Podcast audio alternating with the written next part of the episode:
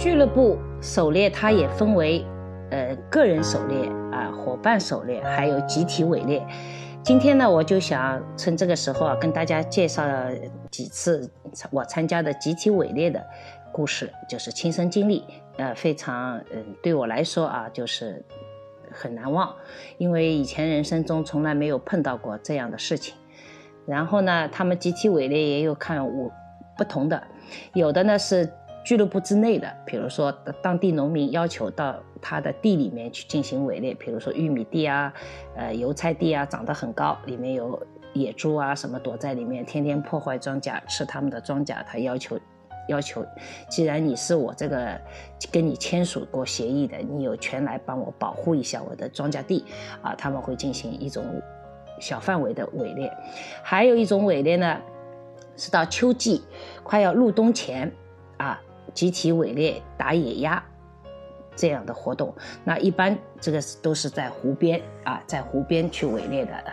还有一种呢，就是到森林里去围猎。森林里围猎一般都是为要年终开年会，或者是圣诞节快要到了，准备一些啊野味，比如说你可以打。野鹿啊，野野猪啊，野兔啊，等等，野鸡啊，都可以打到的东西呢。一般都是俱乐部收藏起来以后，到圣诞节之前啊，俱乐部都会开年终的舞会的啊，那个那个 party 的时候，作为一种奖品，然后来分发给啊抽到奖的一些村民啊，非常有意思。那我先讲一讲我参加的那个到农民的那个叫啥玉米地里面去围猎吧。第一次我参加的时候，我是真的是很懵懵懂懂，啥都不知道。后来我知道了，他们就是一起集合了以后分配任务，有一两个枪法比较好一点，大家认为啊比较德高望重的人，可能就在这片地的尽头，躲藏在狩猎屋里，或者是树林里，或者什么个比较隐蔽的地方啊，呃。来驱击等会儿被地里赶出来的野生动物啊，猪啊或者怎么样。然后呢，还有一些猎人呢是在这片地的两两边左右两边，每个十米一个猎人，慢慢的就是他等一会儿会慢慢的向前推进啊，因为有有可能动物从旁边窜出来或者怎么样。像我和几个就是呃不参加打枪的，因为我们也没有猎人证啊或者怎么样，或者是多余下来的。有的猎人呢，我们负责的就是进入地的里面，每隔两三米一个人，横向排好，然后一点点的往前推进，然后要不停的击掌，大声叫喊，也就是要把这个地里面的动物给吓唬出来呗。当时我先生就教我啊。这个其实也是挺危险的，尤其是对我一个城市里长大的人，哎呀，不知道里面到底是什么动物，也情况会怎么样的时候，他就很担心我。但是我积极性很高，我觉得我一定要参与一下。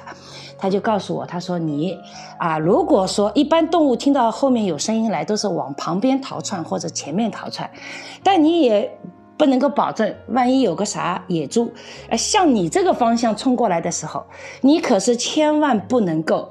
就是侧过身去躲避，因为它如果撞到你的腿的话，你侧身的话，你的重心是不稳的，有可能你的腿就会被撞撞断、撞骨折，你肯定会摔倒。所以，万一有动物向你冲过来的时候，你得要双腿趴开，就是第一，就像马步啊，其实就是我们中国人的像马步这样的姿势，来来来来来阻挡这个动物。这样的动物有可能可以从你胯下过去，这样你也有一点一一定的。我就是重重心比较稳，就算它撞在你身上，你也不一定会，呃，就算倒地，不一定会撞断你的腿骨。所以说，这个是他提醒我的啊，我就知道了。如果有野生动物迎面向我冲过来的时候，我是应该趴开腿，对吧？这样站着啊，而不是侧过身来去躲避。有的人就本能的就是说，哎呦，我侧过身让动物从我旁边呃逃过去吧。但是他如果说是撞到你的腿的话，你的腿基本上是。骨折的概率比较大。好，然后我们就进去了，以后就啊，呼呼呼，哈哈哈的叫，然后就呜噜噜，呜噜噜，然后又拍手，然后就是一慢慢慢慢的向前前进吧，就在这个地里面。然后我们是看到啊，呃，有一头很大的鹿突然间从这个地的右右边的窜了出来，然后离的就 吹了一句口哨，意思是说这个这个这头鹿是不能打的啊。然后旁边的猎人就谁都没有开枪，也不打，就看着他哇跑过旁边的一片平原啊，到了远远不远处的一片林子里去了。然后我们就继续再往前往前往前。啊，那一天我是看到到快要到尽头的时候，突然间，后来我就出来了，我先生就叫我出来了，怕我危险啊。我我大概赶了一半的时候，我也觉得挺郁闷的，对吧？就出来了。他他因为一直在那个外面，就就一直担心我嘛。然后我就出来，出来一看啊哇，一个母猪啊，一头母猪带着一群小猪，就在从田那个这个这个叫什么玉米地的尽头咵窜出来，然后就。就像动画片里面一样，你啊跑的速度扭扭摆摆，扭扭摆摆，就是往往往往往往对面的森林里跑，然后就听到那边啪啪啪的啊放了几枪，然后我也没看到哪头猪倒下，然后就跑了没影了。哎，那真是挺有意思的，就是看到那个母母猪妈妈带着一群小猪啊末路狂奔的那种样子，然后。那么这片地也不是很大了，那这个围猎就结束了了。你都放过枪了，也打中没打中也吃不准啊。那个猎人说他打中了，就是那个放枪的，呃，好像看到那头母猪好像呃倒了一下，又又又又跑了，还怎么样？然后那么我们就去开始寻找血迹啊。我刚才说的也不能说血，要说找颜色啊，还去牵了狗。猎狗过来啊，去找，然后我们的确是发现了血迹，但是我们沿着血迹嗅呃跟跟着猎狗跑了大概两三公里的地方也没有找到，后来我们就就收收队了啊。那天呢，我们觉得就是没啥收获，其实我心里是很开心的啊。他们就觉得很有点丢人啊，竟然看到了野猪出来，这枪法一枪都没打准，就像刚才前面那个宁哥说的。奔跑的、移动的这种动物其实是很难打的，对吧？既然每个人都想去站在那个镜头啊，做一个狙击手，但是头没有分配到你这个任务，被分配到这个任务的人总是觉得挺光荣的，但他没打准的时候。又觉得挺丢人的，就我一个人在那里想，我说哈哈，你们嘛也不要沮丧了啊！现在嘛，小猪和猪妈妈他们在那里开会了，我就跟他们说，他们肯定说妈妈，今天我们很成功的逃脱了子弹啊，怎么怎么，他们现在在开 party 了。我说啊，那就是这是我第一次参加的，一次参加的就是在庄稼地里面集体的围猎，呃，然后呢还参加过一次去那个湖边的。打野鸭的围猎啊，这挺挺有意思的，让我也了解了很多知识啊。然后那天啊，我就觉得，因为打野野野鸭的那个枪啊，和平时打猪啊、鹿啊的枪又不一样的，它是双筒的猎枪，然后里面的子弹散弹，对吧？很粗很大的散弹枪。然后我们去了以后啊。大家都那个装备都很好看的，对吧？然后很多那个猎人都是腰里面一排这种很粗的子弹，那个夹都腰腰带的，然后都很威武的。然后呢，我们就到了一个湖边以后啊，湖边也有很多杂草，像芦苇一样的或者草丛。然后也就是根据头的安排，每隔十米一个一个人，就是隐藏在草丛草丛里面，隐藏在草丛里面，也就是把这个湖啊包围了一圈。啊，然后是什么呀？湖面上啊，其实是有很多野鸭啊、天鹅啊在那里游。我我以为打野鸭就是啊，湖面上那么多鸭，然后大家就噼噼啪啪的打一打一打一通，不是的。后来我先生告诉我，他们的法律规定是停在湖面上的你不能打，所以呢，那只能打飞在空中的飞过来的野鸭，但你还要在它。飞在空中的时候，你还要辨别这个品种能打还是不能打，还有很多规矩。我说你怎么分得清楚？他说那我们这么多年来都有经验，而且都学过的。这个这个野鸭在上面飞过，你就马上认得出这个鸭子是能打的品种还是不能打。不是飞过来的，你的你你你你你你你就打，而且在空中飞的，就是像我们打那个飞碟那种感觉，对吧？啊，好有意思。因为一般打野鸭的时候啊，都是在。呃十月到十一月，也就是快要入冬之前啊，有些鸭子啊野鸭，它们会到南方去的。之前啊，它们还在这里，所以就就在这个时候。我们去打的，所以呢，这时候一般呢都是约在礼拜六或者礼拜天。那你想，你这个俱乐部在打野鸭，别的旁边的村子啊或者什么地方的俱乐部可能也在打，因此会发生这样的有意思的事情，就是我躺在那个草丛里啊。呃，然后我就还搞了一点吃吃喝喝的东西，我就感觉自己像去野餐一样的，然后我就躺着看着天空中啊哪里会飞过来野鸭，然后你就听不远处别的池塘那里啊就听到砰砰砰那个声音，我就知道哦那个俱乐部在打野鸭。然后我就想，好了，那里的野鸭肯定要飞过来了，逃啊，对不对？没打中的在天上飞的要逃过来。果不其然，没过一两分钟，咵来了啊！这个鸭子，但也不是很多啊，要看的运气。有的时候会一大群，有的时候也就是十几只、二十几只飞过来。然后你还要辨别能打不能打，然后就啪啪啪，我们这里放几枪，对吧？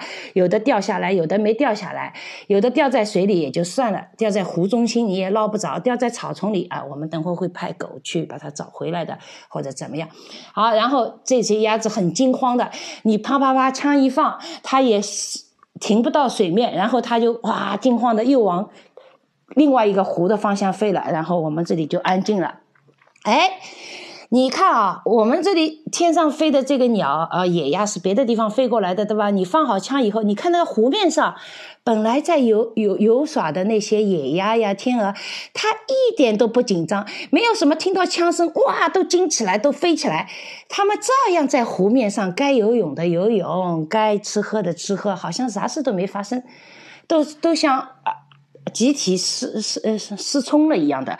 哎，因为我觉得他们都知道规则，他们觉得飞起来才是最危险的，在水面上，哎，你不会打我的。他们因为这么多年下来，他们也懂了，你能打我，不能打我，所以说挺挺挺搞笑的。哎，我就觉得，照理我本来想枪声一放嘛，这个水面上哗哗哗哗哗，肯定要几十只，至少几十只鸭子会惊的飞起来，那咱们不就可以打了吗？他们纹丝不动，我只岿然不动，淡定的很。啊啊！然后那而且在天上飞来飞去，我就跟我先生说，感情飞来飞去就是那几十只野鸭，哎呀，飞到那边那里啪啪啪，它没别没办法落下来，对吧？在池塘上，然后被惊慌的又往这边飞，这边飞啪啪啪又打它，好好就最后就是飞的累死的了，很有意思啊。然后那天我一般也不会打时间很长，因为一般。很多猎人家里也都是有事，比如说像组织这种活动，比如说下午三四点钟啊，然后打个四五个小时、三四个小时就结束了，然后大家能捡到几只打下来的野鸭，然后很多。捷克的当地猎人都不要这个野鸭子的，为什么？就要么就交给俱乐部去处理，要么有的人说不想要，太麻烦，因为又要褪毛了，又要开膛破肚啊，还有你散弹打的，有的时候里面可能还有一些，对吧？沙子啊什么的，挺麻烦的。然后这个东西他们觉得料理起来也挺烦的，又没有多少肉。老外你就知道又不不爱啃骨头，所以说他们就是纯粹是为了，啊，因为俱乐部的号召啊出来，出来就是打一下，所以他对他们来说这个野味要不要真的？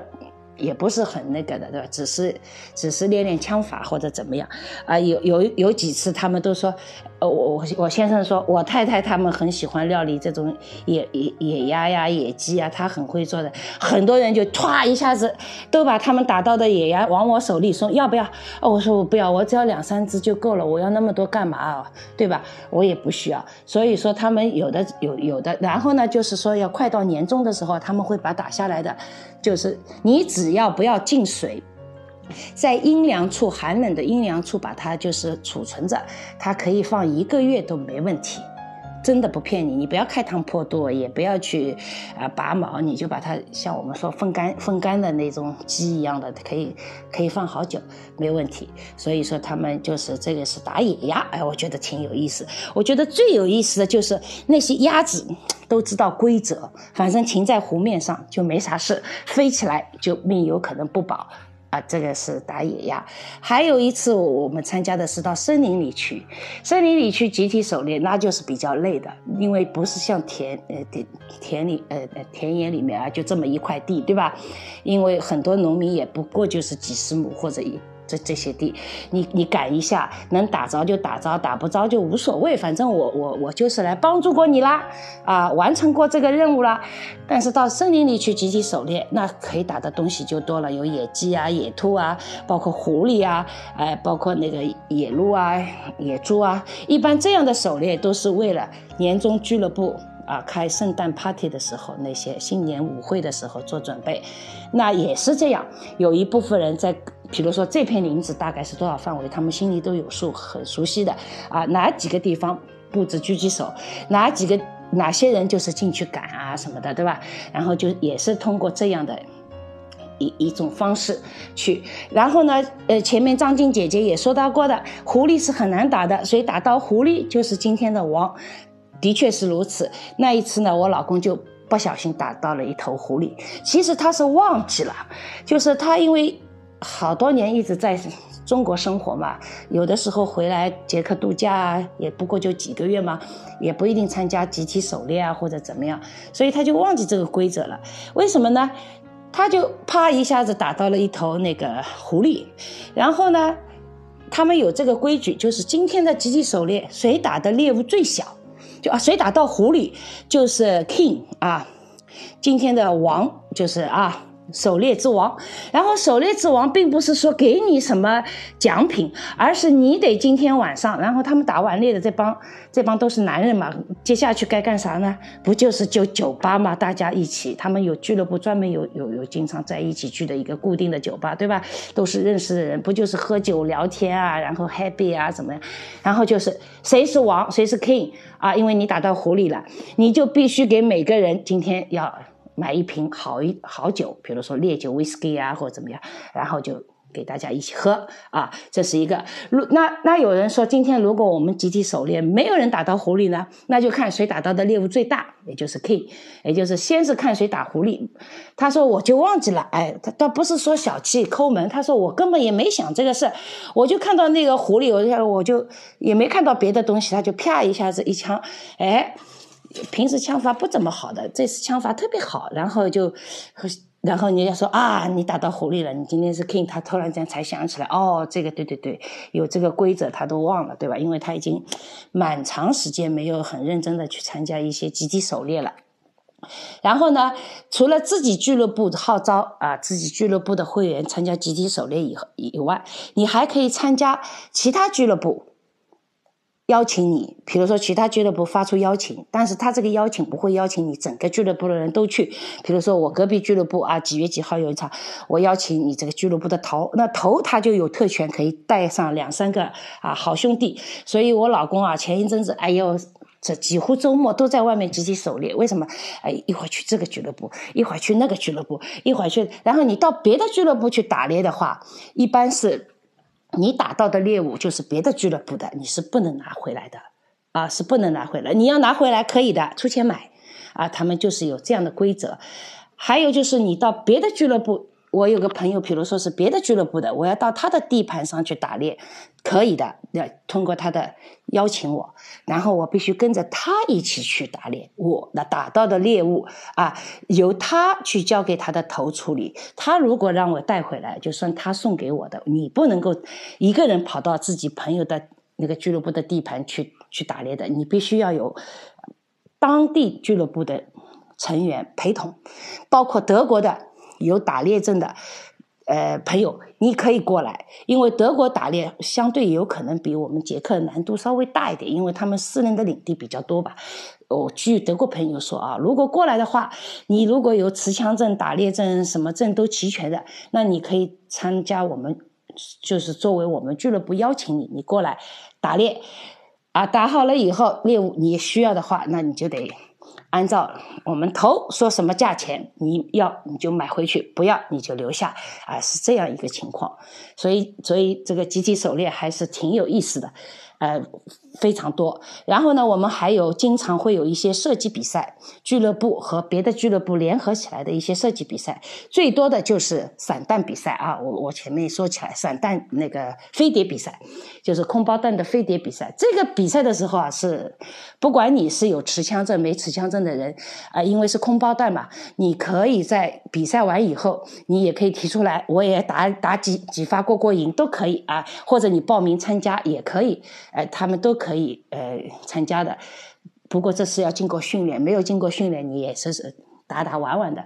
呃，我我我，他们每年从什么六月份、七月份，哎，有一次我看到那个画面真美啊！有一次我开车去我们家那个度假屋的时候，哎呦，我就看到那边好像森林里外面看到有黄油油一片金灿灿的油菜油菜地，呃，我想哎，我绕过去看一看，拍几张照，没想到我。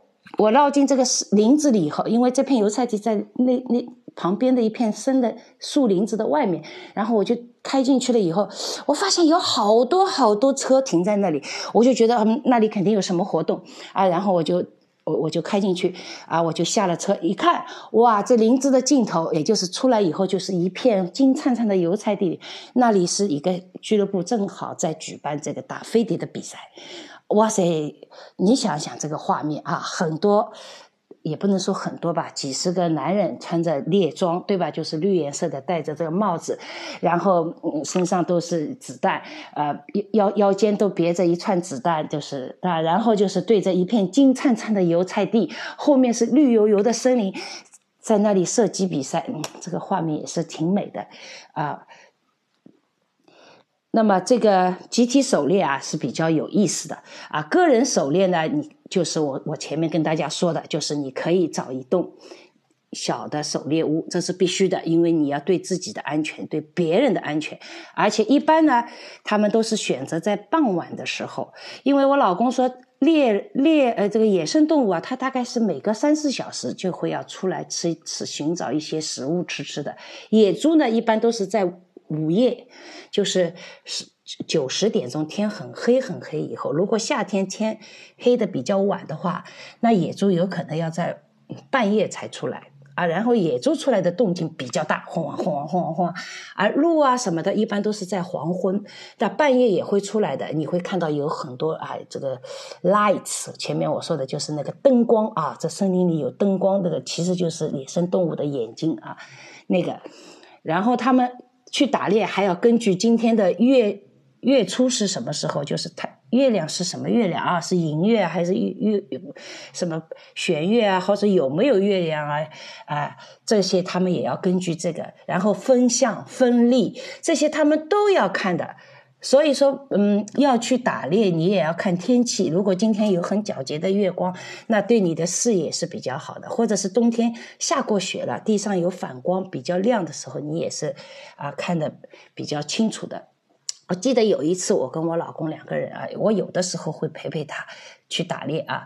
是我觉得好像是一个春天，还不是秋天，反正也不是很冷，也不是很热。但是我们要去打猎的时候，我们都一般都装备就是衣服要穿的稍微厚实一点，因为你要在那个狩猎屋里，可能一待要待几小时，不不动的话，血液循环很慢的话，然后这个你们也知道，欧洲的夏天晚上也是气温。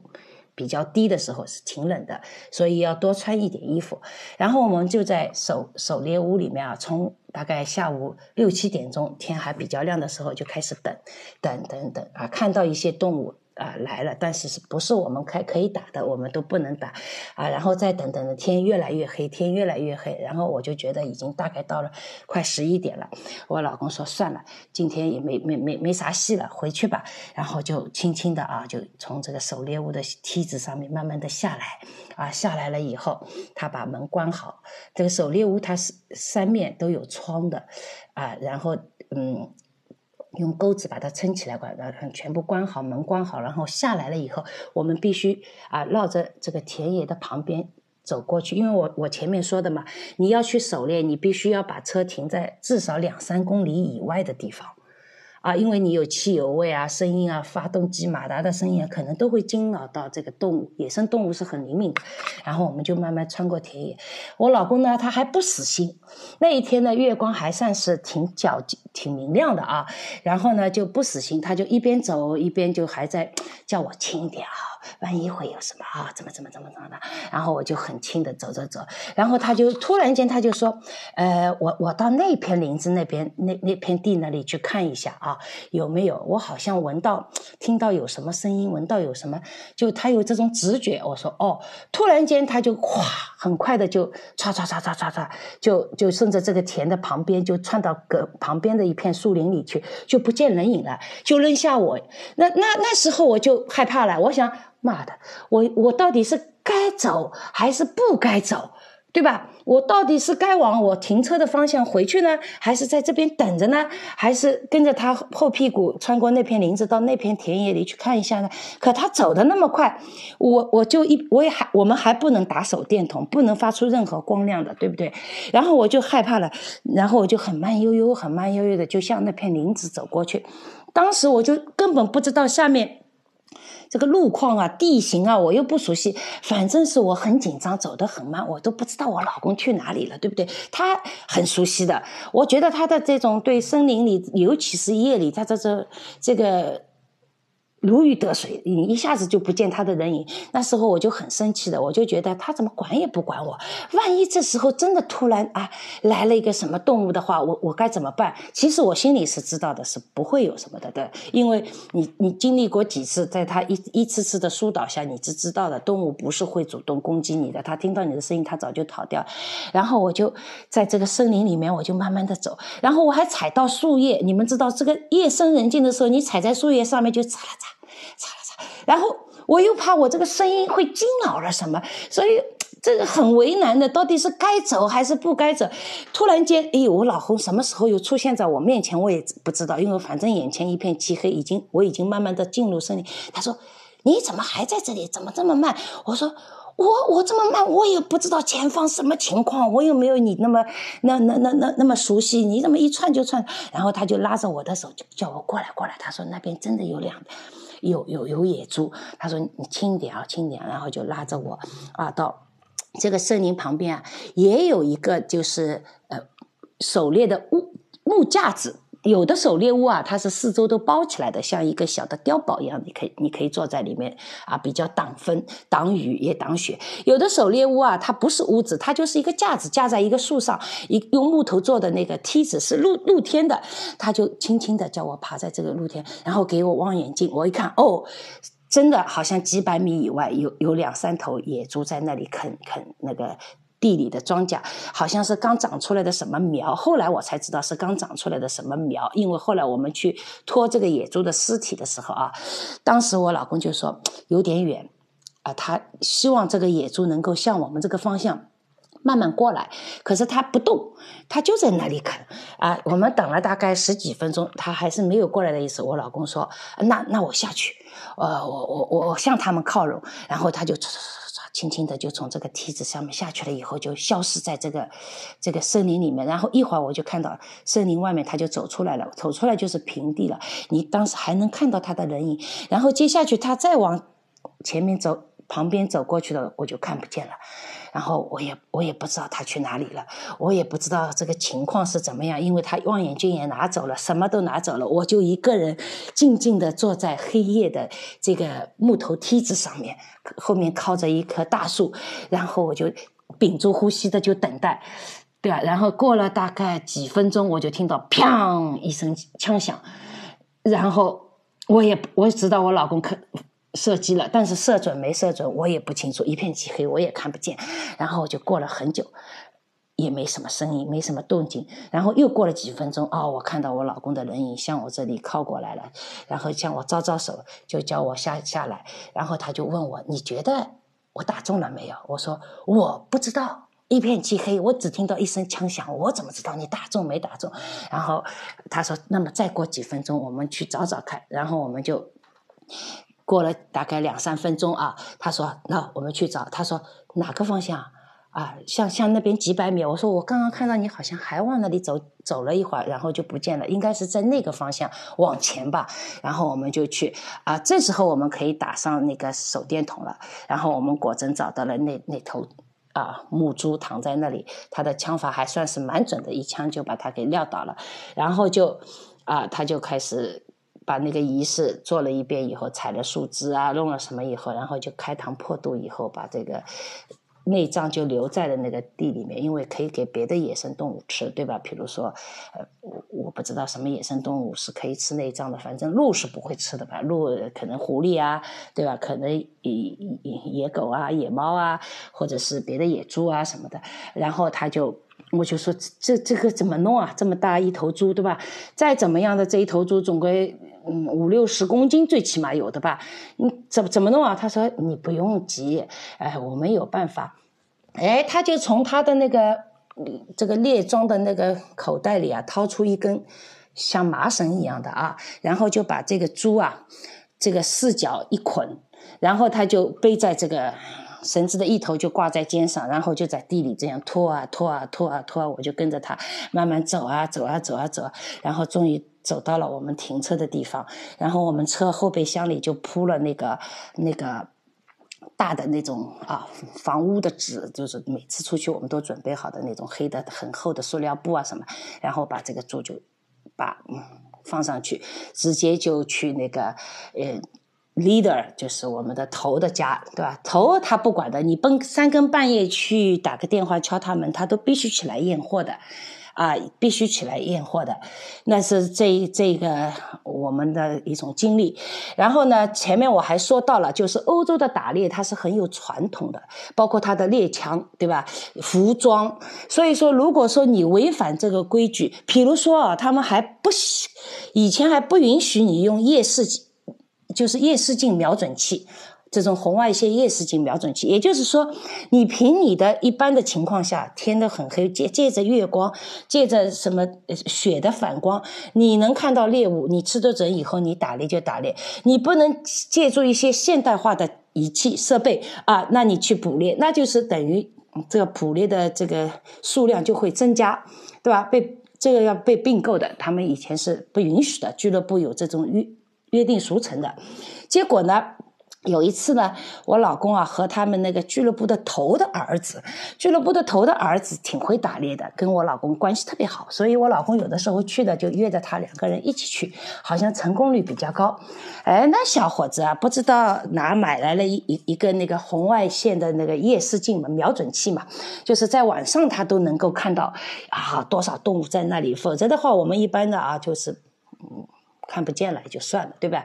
其实这个也是非常保护动物那这数量的，不是让你能够一下子捕杀那么多。那天呢，那个小伙子呢就搞了一个新式武器了，以后啊，他们两个人就去打猎了。然后呢，他们换了大概三个地方。啊，去打，就是他们因为狩猎的范围很大嘛，呃，几公里就有一个狩猎屋，几个。然后他们那天晚上两个人一共打了五头野猪，他们先打了两头以后啊，就跑到头家里，头呢也不在，可能也是出去打猎了。他就把 他们头的院子的门没锁，他就把他们家的院子门打开，就把两头野猪放在他们院子里，然后他们两个人开着车又去了别的啊，那那个林子那边。又搞了一头啊，又打了一头，又回来，又扔进去，然后又去了一个地方，啪啪，两个人又怎么样？又打了两头，其中有一头，我老公说他打了一头，旁边还有个小猪，他不知道，就是这个一一一颗子弹射穿了那个母猪的什么头颈这里，还怎么穿到旁边一个小猪，把那个小猪也撂倒了，所以他们就搞了五头猪，就扔在那里，他们两个人就。睡觉了，然后第二天早晨就是半夜啊，过了大概凌晨之后，他那个俱乐部头回来了，打开自己家里院子门，哇塞，吓一跳，啥回事啊？怎么这躺了五头猪啊？是谁搞的？这个一个晚上又不是集体狩猎，怎么可能？怎么可能一个人搞搞五头猪？这是怎么玩的？好，然后他们两个人一个大懒觉睡好，早晨起来就去他那个头那里家里说说，这这五头猪是我们两个人昨天晚上打的。哎呀，那可是一通批评啊！然后这件事啊，在他们俱乐部开了三次会，啊，进行点名批评啊，叫就把这件事说说他们啊用这样的仪器啊，这个是什么？大家都非常的哎都很生气啊，指责他们。我老公说被训了好几次了，然后就他说他们也是觉得很。买了个新的东西去试一试，对吧？所以说，就是他们的规矩啊什么的都很严格的。然后他们把五头猪，他们五三两个人嘛，也就只拿了一人拿了一头，其他也就都交工了。哎，对，然后也也也被罚款，对吧？也被批评。所以说，他们说就是使用这样的先进的这种武器啊方式、仪器、工具去辅助你捕猎的这种这种，他们不提倡啊，还是比较严谨的。嗯，刚才我跟大家分享了一些，就是我自己亲身的啊知道的一些狩猎的故事，希望大家能够了解一些欧洲的传统的狩猎啊文化。这沿袭至今，之为什么能够一直保持下去啊？我希，但是我老公说这种保持以后就比较难了，因为随着一帮年纪比较大的老猎人的，呃，年纪大了，逐步逐步的退出俱乐部以后，不再不再就去参参与这些活动。现在跟上来的年轻人就越来越少了，因为很多年轻人一般都是去了城市，或者是很有。很少有年轻人要去学这些东西，因为实在太麻烦了，对不对？因为这个整个一套流程，我前面也介绍了，你要考很多证啊，要学很多知识，很多文化知识，不是。这里的法律严格，严格就是不是你说，哎呦，我我打下来了再看行不行？所以说，天上飞过的鸟，地上走过的动物，你都能判断，在这个季节是这个是什么品种的鸟，我能打不能打啊？怎么怎么怎么？哎，他你脑子里这个概念要清清楚楚的，不是说我我打完了以后，我发现我打错了，那有可能偶尔一次可以原谅你啊，你记你。经常这样说，我打下来了才发现不对了的话，那你的枪证啊，很多东西就给吊销的。曾经有个朋友，就是晚上在酒吧里喝了两杯啤酒，开着车，他家离酒吧开车就五分钟，也不知道那天晚上怎么一来点一点一一点来钟了，哎，那个小村子里小镇上还有警察，我估计是被人举报的吧，就把他拦下了，啊，一一测他酒驾了嘛。虽然只喝了一两杯啤酒，也不是很多，结果不仅把他的驾照吊销了三年，然后他有枪证，枪证吊销五年，这是他们是非常严厉的。所以说，你拥有枪证、持枪证、狩猎证的人，你决定要是一。被别人感觉你是一个非常诚实、值得信任、善良的人，你才可以做这件事情啊！因为我们两个人一起去，都每个人都有枪的。我们出去去打猎的时候，万一一言不合，大家啪啪啪，那就不可以的，对吧？所以说。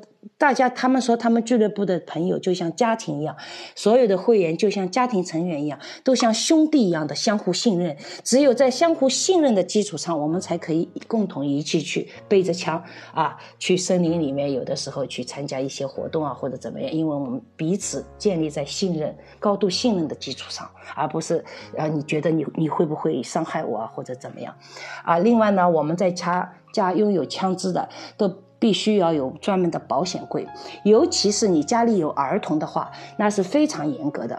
你如果说没有保险柜的话，你是在家里是不可以藏枪支的，因为你家里有儿童。